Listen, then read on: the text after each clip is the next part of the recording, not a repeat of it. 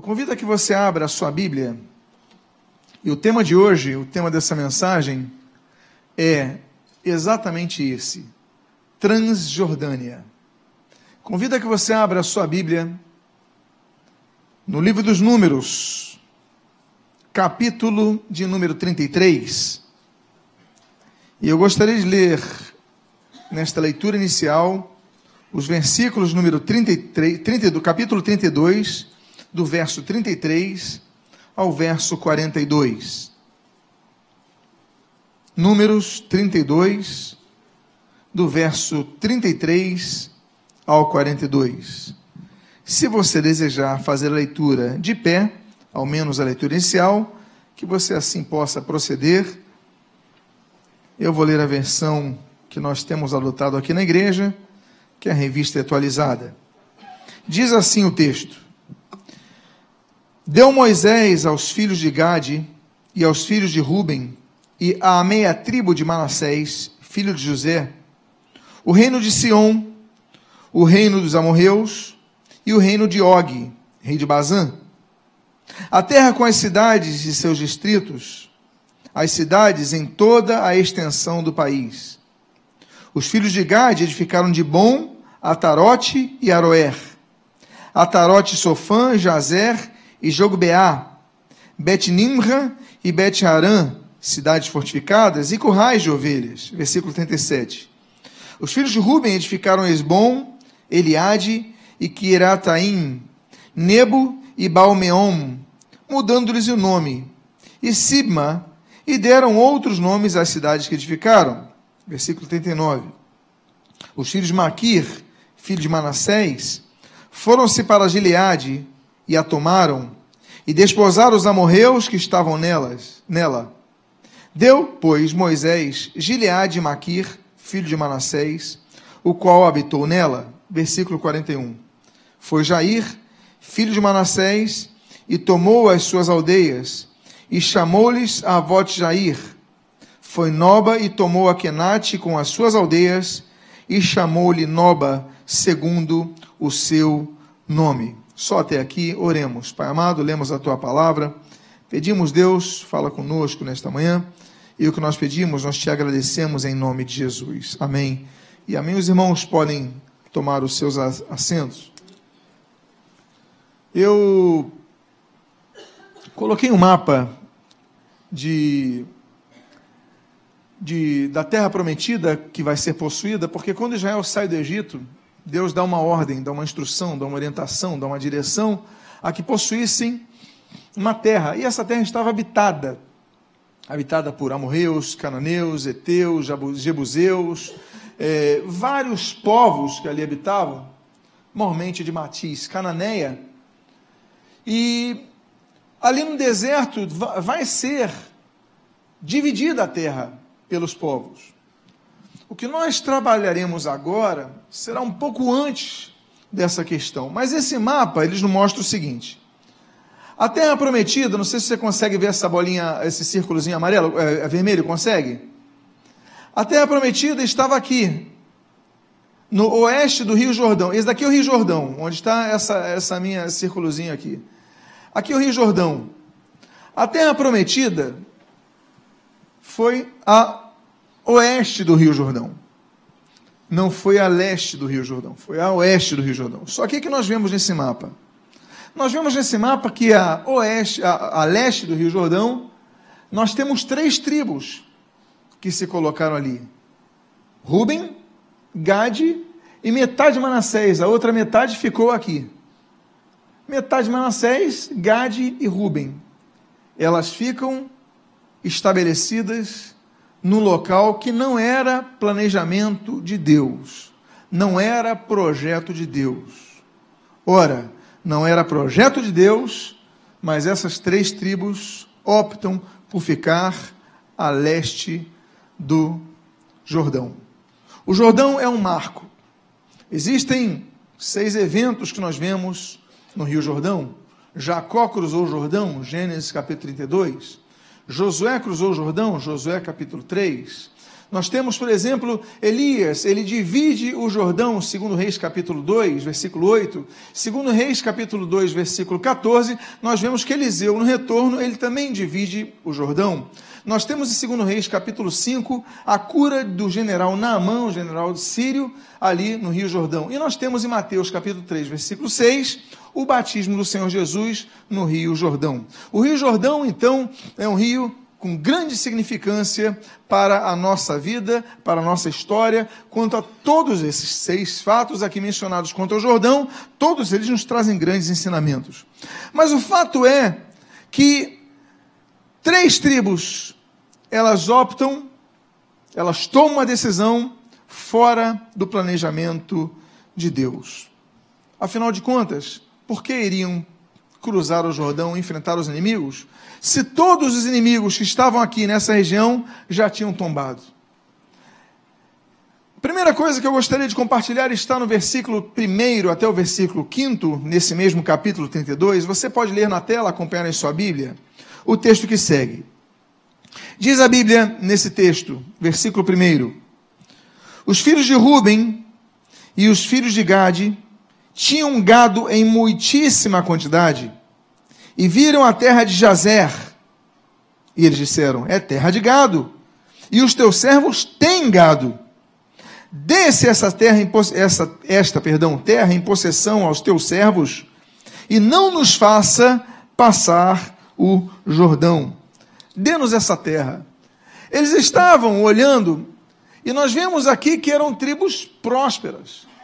Eram tribos que prosperaram naqueles 40 anos, eles souberam administrar os seus gados e mesmo no deserto, eles deviam ter alguma técnica apurada de alimentação, de, de, de produção de alimento para o gado. O fato é que naquele período eles ficaram em muitas terras, não ficaram apenas, quando nós falamos deserto Sinai, não pense você que apenas locais de areia, como o deserto do, do, do Saara, nós vemos, não, tem muitas regiões ali com, com, com pastos, naturalmente, né? naturalmente o pessoal não ficava só na areia. Agora, esse povo prosperou. Ruben e Gade são povos que prosperaram no deserto. Não é fácil prosperar no deserto. Não é fácil prosperar na crise. A crise está abatendo a todos nós brasileiros, não é verdade? Todos nós estamos vivendo isso. Mas alguns estão prosperando. Enquanto alguns estão chorando, outros estão vendendo lenço de papel. Eles estão aproveitando as oportunidades. Tá calor, vende picolé, que nem aqueles, aquelas pessoas que ficam no sinal de trânsito. Eles estão vendendo tudo. Chove, estão vendendo guarda-chuva. Eles não perdem a oportunidade. E assim a pessoa prospera. Eles não ficam perdendo tempo chorando. Eles vão criando alternativas. E assim a pessoa prospera, não aceitando a situação, não aceitando o contexto. Rubem e Gade, eles têm qualidades, eles têm virtudes, porque eles conseguem prosperar no deserto a tal ponto de a Bíblia registrar que eles têm muito gado. Só que o problema, o que é virtude se torna muitas vezes um problema. O que é benefício, o que é, que é bênção, muitas vezes se torna uma maldição. E essa prosperidade para eles representou a eles egoísmo. Traduziu-se em egoísmo. Eles dizem o seguinte: olha, a Bíblia diz que eles tinham muitíssima quantidade. Eles falam: essa terra é terra de gado, teus servos têm gado, nos dê essa terra para que a gente não precise cruzar o Jordão. Por que, que eu vou cruzar o Jordão? A terra já tem pasto suficiente para gado, para que, que eu vou ter que cruzar o Jordão com as outras tribos? Se no outro lado do Jordão tem inimigos, tem exércitos. Ou seja, eram doze tribos. E essas duas tribos ele falaram o seguinte: não, olha, a gente tem gado, a gente fica por aqui, vocês podem ficar com a terra prometida, a gente não quer a terra prometida, fica para vocês, dividam entre vocês dez, mas também lutem vocês com, seu, com os inimigos que estão lá. Só pensam em si. A reflexão dos eventos dessa semana tocou muito meu coração em relação à postura daquele time, daquela cidade de Medellín, daquilo, daquele todo contexto, todo aquele contexto, perdão, mas também nos faz verificar Será que nós somos como eles? Ou será que nós somos como essas duas tribos? temos prosperado, tem nos abençoado e nos esquecemos dos nossos irmãos, que ainda precisam possuir a terra prometida. Muitas vezes nós prosperamos, nós crescemos, nós nos fortalecemos, e aí nós dissemos o seguinte: olha, cruza o Jordão, milita contra os inimigos, porque para mim aqui está bom. E a gente se esquece, a gente prospera. Eu lembro de um rapaz, na minha época de juventude, ainda na rua Homem de Melo, a igreja estava ali. E o rapaz falava, poxa, ele morava longe, eu não sei se ele morava, acho que ele morava no Meier, ali, precisava pegar um ônibus, ou seja, a gente acompanhava ele às vezes até aqui na, na padaria aqui da esquina, tem um ponto de ônibus 606, que ele pegava. Ele, poxa, ora por mim para que eu venha de carro e tal. E a gente, a juventude ali começou a orar por ele e tal. Deus abençoou. Olha, conseguiu um carro. Que bênção. Chegou o verão. Primeiro domingo de verão, cadê ele? Sumiu da igreja. Chegou à noite vermelhinho, vermelhinho. Ah, tá bom. Segundo domingo, sol. Cadê o irmão? Sumiu da igreja. Chegou à noite vermelhinho, vermelhinho. Aí outro domingo choveu. Estava lá o irmão na igreja. Aí já entendemos tudo. Conversamos com ele e aí começa com isso. A acomodação é um mosquitinho. Existe um mosquitinho, não está na Bíblia não, tá gente? É uma metáfora popular, existe um mosquitinho da acomodação. Porque você começa abrindo concessão, aí já não vai, daqui a pouco você não vai, daqui a pouco você não vai à igreja, daqui a pouco diz que não precisa de igreja, e está desviado. Você está na sua. Porque começa sempre um degrau em degrau. E esse jovem foi esse o processo dele. Agora, o que deu o start foi ele ter sido abençoado. O que deu o start foi o fato dele ter ganhado um carro, conseguido um carro. Se ele continuasse de ônibus, eu creio que ele continuava na igreja, pelo esforço, pela luta. A gente estava fazendo uma reflexão sobre o goleiro, voltando à tragédia da Chapecoense que nós vivemos essa semana. O goleiro Danilo, eu não sei, eu não sei quantos aqui gostam de futebol, mas a classificação para a final foi por causa de uma defesa espetacular que o goleiro Danilo fez nos acréscimos, aos 46 do segundo tempo. Quantos souberam disso? O sujeito na pequena área chutou, ele tirou ali, não sei como, virou herói. Ou seja, uma, abre aspas, bênção para a Chapecoense, uma alegria para a Chapecoense. Mas se ele não tivesse feito aquela defesa, ele estaria vivo hoje. Porque eles teriam sido eliminados. Não teria tido esse voo. Ou seja, o que foi uma vitória momento de glória representou a morte dele e de seus colegas. Bastava ele não agarrar aquela bola que ele estaria vivo hoje. Quer dizer, aqui nós elocubramos que estivesse ele vivo, mas pelo menos nesse voo ele não teria pego. O fato é que tem muitas vitórias que para nós nos fazem dizer: não, eu aqui já basta, eu não vou me envolver mais na obra, eu não vou lutar com nossos irmãos, eles que cruzam o Rio Jordão, as dez tribos que possuem a terra prometida. Eu estou bem aqui fora da terra prometida, eu estou bem aqui fora da igreja, eu estou bem aqui fora do ministério, eu estou bem aqui fora de me envolver com meus irmãos. Aqui é suficiente para mim, ó, tem pasto, eu tenho gado, está suficiente. Eu já alcancei o que quero. E é o que acontece com muitos cristãos. Eles chegam uma hora que não querem mais se envolver com a obra, não querem se envolver com seus irmãos são do povo, são das doze tribos, Ruben e Gade, mas não querem se envolver. E aí nós temos esse primeiro contexto. Interessante que o texto do versículo 6, que é a nossa segunda reflexão, diz o seguinte: porém, Moisés disse aos filhos de Gade e aos filhos de Ruben: Irão vossos irmãos à guerra, e ficareis vós aqui, ele fala aos filhos de Gade, aos filhos de Ruben, existem vários filhos na Bíblia, não é verdade? Nós temos os filhos de Deus, João capítulo 1, versículo 2, pois a todos quanto nele, nele creem, deu-lhes o poder de serem feitos filhos de Deus, a saber, aos que creem em seu nome. Temos os filhos adotivos, que somos nós, Romanos capítulo 8, versículo 15, por exemplo, ele vai falar sobre isso. Olha, não nos deu um espírito de escravidão para ver outra, é, outra vez atemorizados, mas nos deu um espírito de adoção pelo qual nós clamamos, Abba, Pai. Efésios capítulo 2 diz, por exemplo, que existem os filhos da ira, né, conforme fostes outrora, desobedientes, conforme fostes outrora, como filhos da ira. Mas Efésios capítulo 5, a Bíblia diz que nós nos tornamos em filhos da luz. Andai, pois, como que? Filhos da luz. Existem os filhos nacionais. É interessante notar que Deus, ele ordena para falar para Faraó, diz assim, no capítulo número 4 de Êxodo, Deus fala assim: "Olha, diga a Faraó: assim diz o Senhor: Israel é o meu filho, é o meu primogênito. Existem os filhos da promessa. Gálatas capítulo 4, versículo, se eu não me engano, 28, diz assim: Olha, porque nós somos filhos da promessa, como o foi Isaac. Então existem muitos filhos, como filho, por exemplo, filho na fé. Paulo escreve a primeira carta a Timóteo, capítulo 1, versículo 2, ao meu filho na fé, Timóteo, e ele dá uma série de orientações. Existem vários filhos, porque o termo filho, ele indica responsabilidade. A palavra não era apenas para os líderes de Gade, era para os filhos de Gade, não era para, apenas para os líderes de Ruben, é para os filhos de Ruben. Por quê? Porque as decisões que eles tomassem iriam repercutir, repercutir para os seus filhos, para as gerações seguintes. Como até hoje se acontece. Até hoje essas tribos não fazem parte do Israel.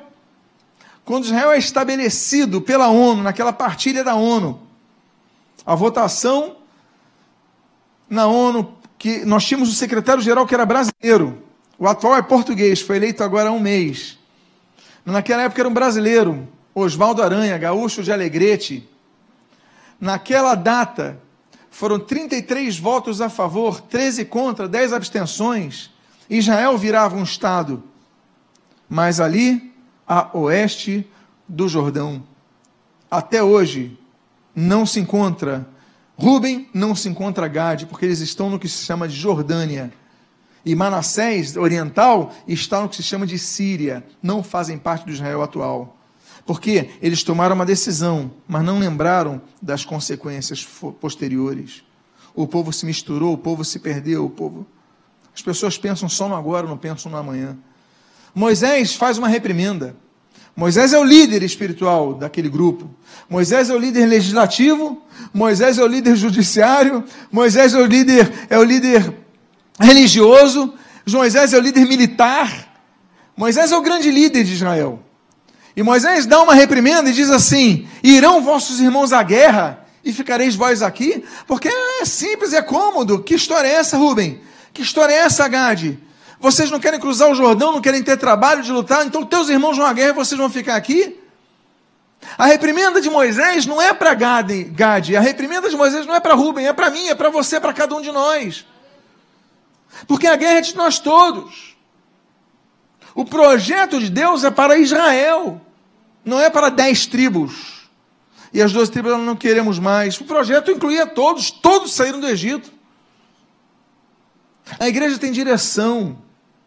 Nós temos propósitos, nós temos alvos, nós temos que estar unidos. A igreja caminha para uma direção, vamos para essa direção. Ah, vamos ter reunião com os grupos de líderes, eu não quero ir, não estou afim de ir. Não existe isso. Temos que ir. Estamos com os líderes, têm que estar presentes. Reúne de diáconos, os diáconos estão escalados, eu não vou hoje porque está chovendo, eu não vou hoje porque está sol. Que, que diácono é esse? Vai quando quer na igreja? Tem compromisso? Cumpra seu compromisso. Vão seus irmãos à guerra e vocês vão ficar aqui? Reunião das Déboras. Ah, tem compromisso? Não vou, porque hoje. Ah, reunião de oração das mulheres. Nós temos muitos ministérios que militam. Pessoal do som. Ah, não vou hoje porque está chovendo. Nós temos que entender que se nossos irmãos vão à guerra, nós devemos ir também. Existem escalas. Mas as pessoas não querem nem cumprir escalas. Muito menos pessoas querem dar um nome. Temos necessidade de pessoas para trabalhar com as crianças.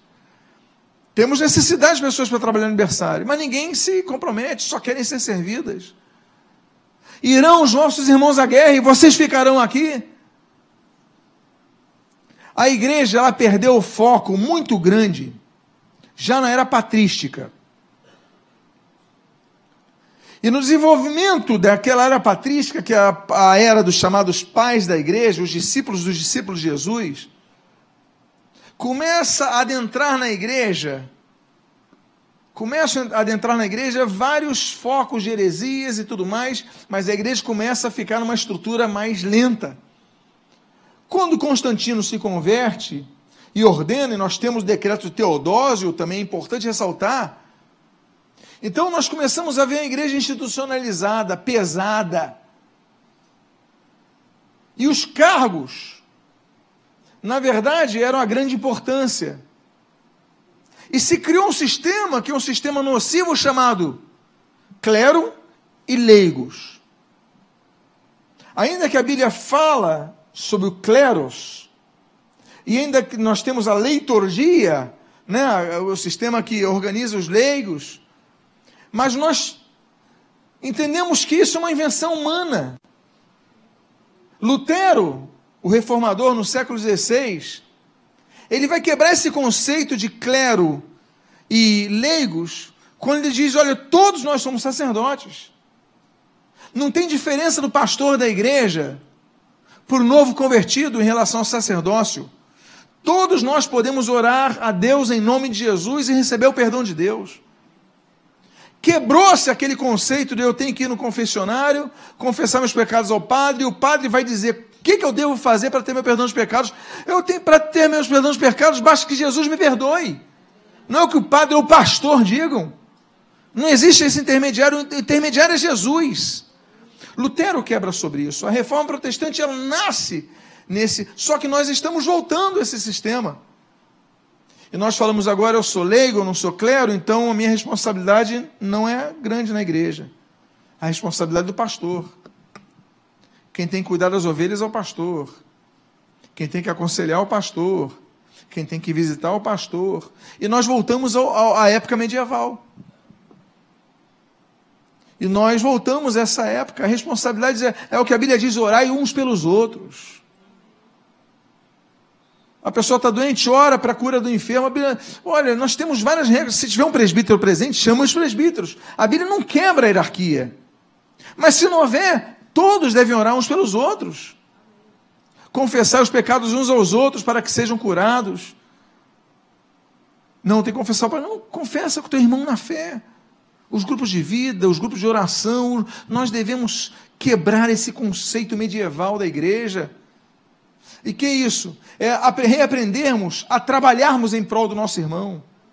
Está precisando alguém no aniversário, vai lá ajudar. Está precisando alguém nas crianças, vai lá ajudar. Eu me ofereço, entra na escala.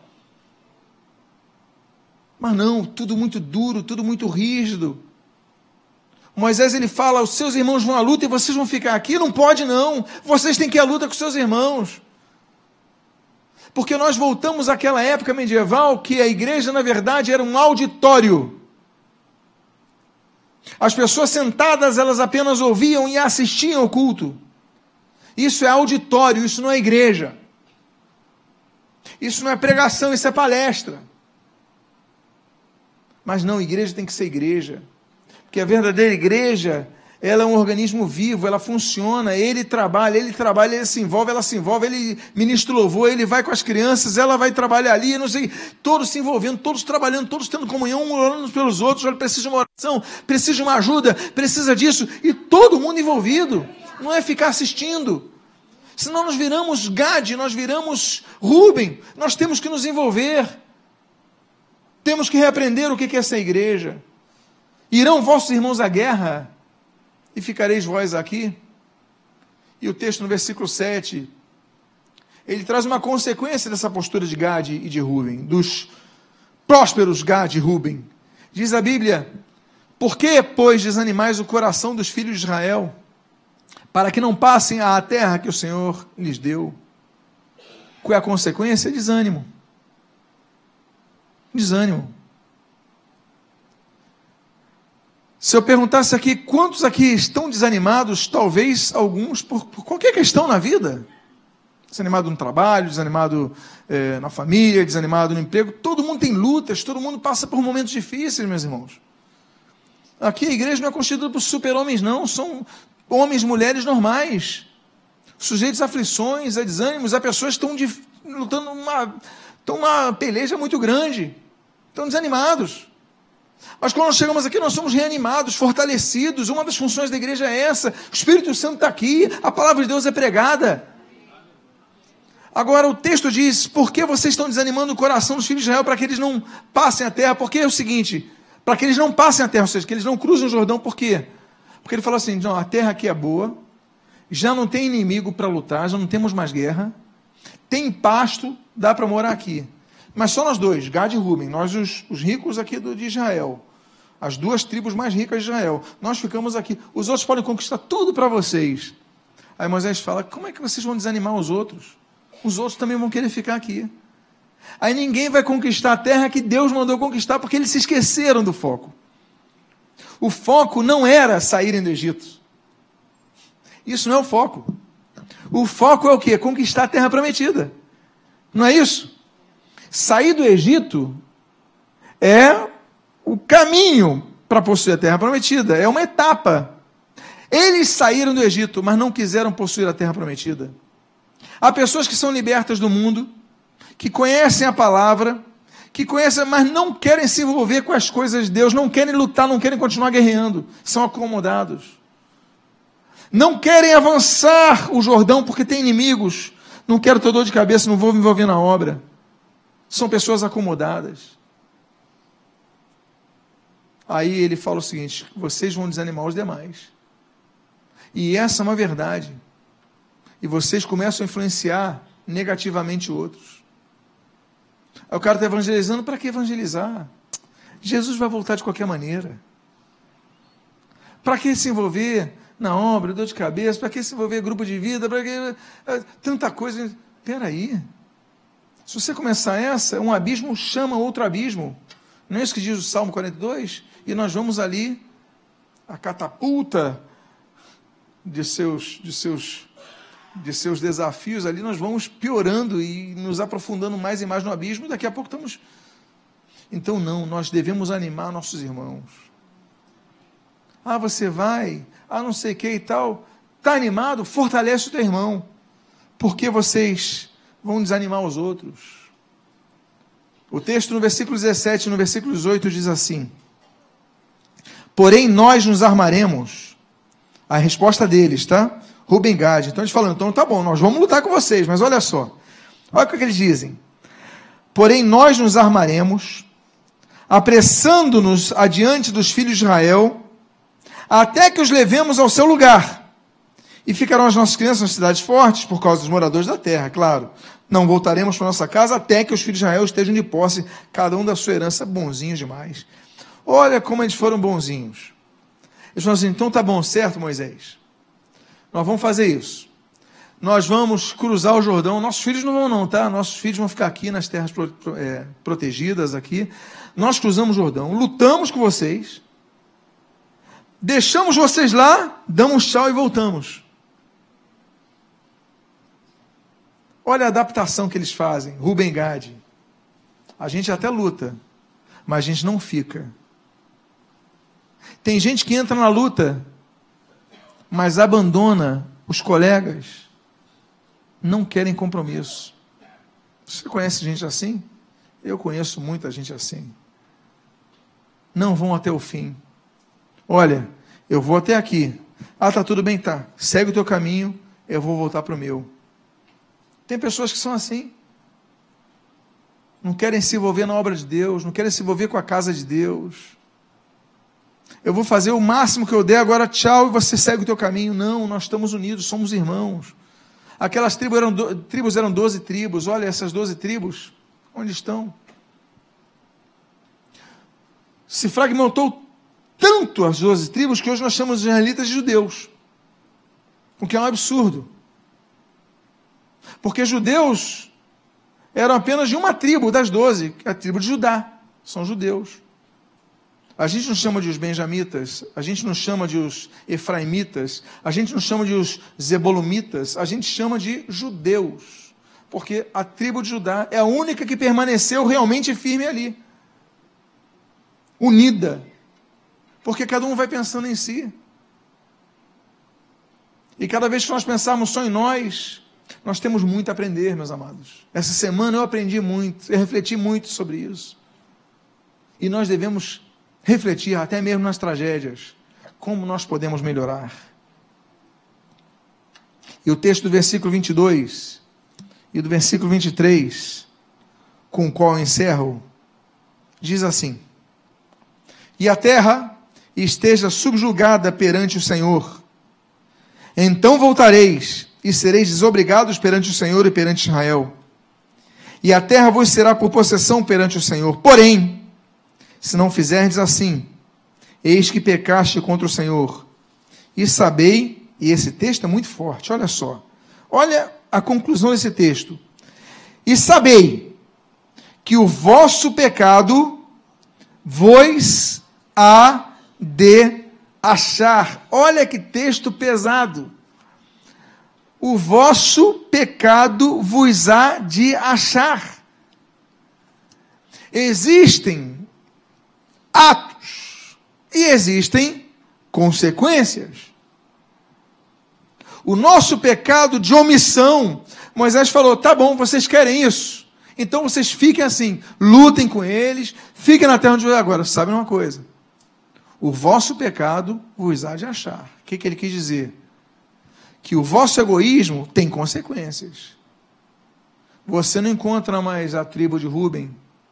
Você não encontra mais a tribo de Gade. Você não encontra mais Manassés Oriental. Se você olhar no mapa, hoje é Jordânia e Síria. Povos que não são o povo de Israel a prosperidade deles, eles viveram aquele tempo. E hoje, eles estão muito mal. As pessoas, nós temos um fato muito triste no nosso estado do Rio de Janeiro, quando autoridades às quais nos submetemos e pelas quais nós oramos, nós temos descoberto cada dia obras e retiradas de recursos, percentuais de 5% em cada obra, do Estado, mas tem uma hora que Deus trouxe juízo e agora está com a cabeça raspada num presídio do Rio de Janeiro. Viveu a glória, viveu a riqueza, está perdendo tudo. E é o que acontece com muitos servos de Deus. Nós achamos que é melhor assim, não vou me envolver, vou eles que se cuidem, vou ficar dentro do Jordão. Moisés, então tá bom, mas sabe uma coisa? o vosso pecado vos de achar. Por quê? Porque isso é uma atitude que Deus entende, reconhece e explicita no texto que é pecado. Essa omissão de não se envolver com o grupo que Deus chamou para estar unidos. Eu volto a dizer que a reflexão de muitas pessoas que li nesta semana era a seguinte: e se fosse o contrário? E se fosse um avião com jogadores colombianos que caísse aqui no interior do Brasil, será que nós faríamos o mesmo que eles? Porque nós somos uma terra mais rica? O Brasil, apesar da crise, é uma das maiores economias do mundo, se eu não me engano, é a oitava economia do mundo. A pujança do Brasil, a força do Brasil. O Brasil detém 47% da massa continental da América do Sul. O Brasil tem um poderio muito grande. O Brasil é a quinta maior nação populosa do mundo. 70% da sua população tem menos de 20 anos de idade. Nós temos um futuro pela frente. É um país belíssimo, riquíssimo. Eu não vou já falei tanto sobre o Brasil tantas vezes aqui.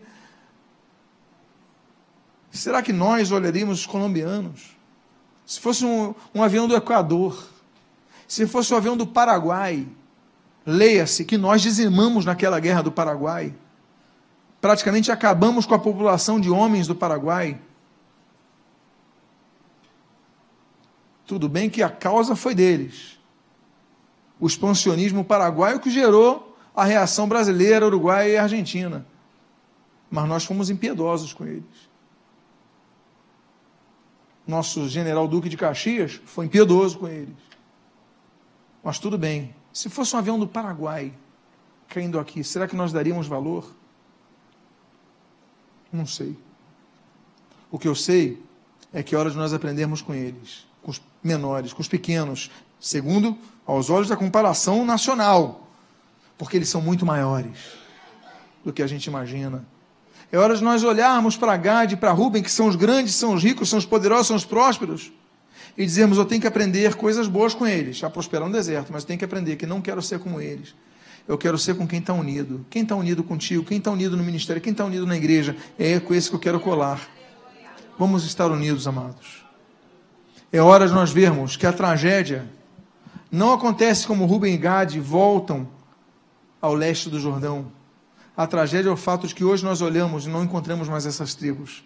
Elas sumiram do mapa, não existem mais, não fazem mais parte do Israel atual. Vamos ficar de pé, vamos orar nesse momento. Vamos orar pedindo por nossa igreja, amém?